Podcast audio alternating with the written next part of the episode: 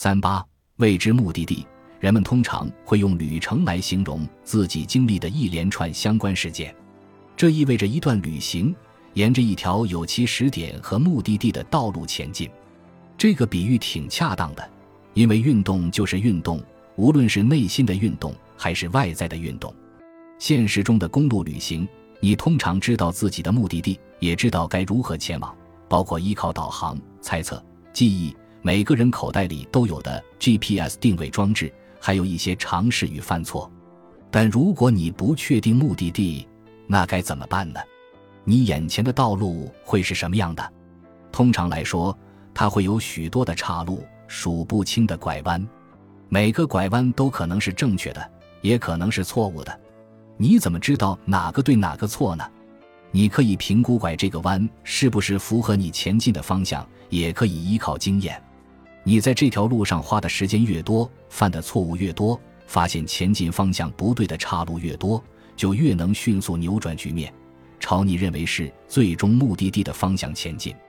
画家弗朗西斯·培根在接受英国艺术评论家大卫·希尔维斯特采访时，谈到了自己对绘画的看法。画家有自己的意图，但真正的灵感出现在作画过程之中。就连培根这么出色的画家都表示自己作画的过程就像一场狩猎，从不确定会捕捉到什么。所以，无论你是何种类型的创客，无论你在做什么项目，你永远都不会知道自己的目的地。你只知道自己的出发点，也大致知道自己要解决的问题是什么。你可以在白板上写出自己的最终目的地，进而弄清你想要前往何方，或者指出它的粗略轮廓是什么。你甚至可以弄清自己想要有什么感觉。有个指明前进方向的北极星是件好事，但这并不会改变一个事实，即没有什么能让你为即将踏上的创作之路做好准备。它只是让你意识到，最终结果绝不会是自己规划的那样。再多的构思、白板、故事板、排除选项，都无法显示出你真正的目的地。只有在到达之后。你才知道自己的目的地是哪里，原因其实很简单。十九世纪普鲁士指挥官赫尔穆特·冯·毛奇曾在截然不同的情况下阐述过这一点。他的原话是：“作战很难按计划进行。”换句话说，有多少项目最后结果会完全符合你的预期？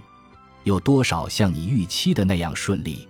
没有犯错，没有干扰，时间无限多。根据我的经验。答案是基本为零。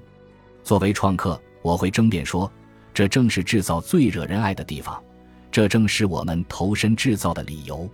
我们之所以热爱制造，正是因为没有人能预知结果。如果我们确切知道最终结果，那为什么还要再做下去？继续做下去还有什么意义？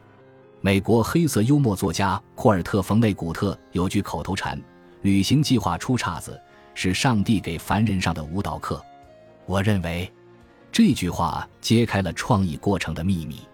这就是我们在经历了每次愚蠢的犯错、每次错误的拐弯、每次没有奏效的尝试、每个被推翻的假设，以及最终完成的每一个项目之后，还能继续回来的原因。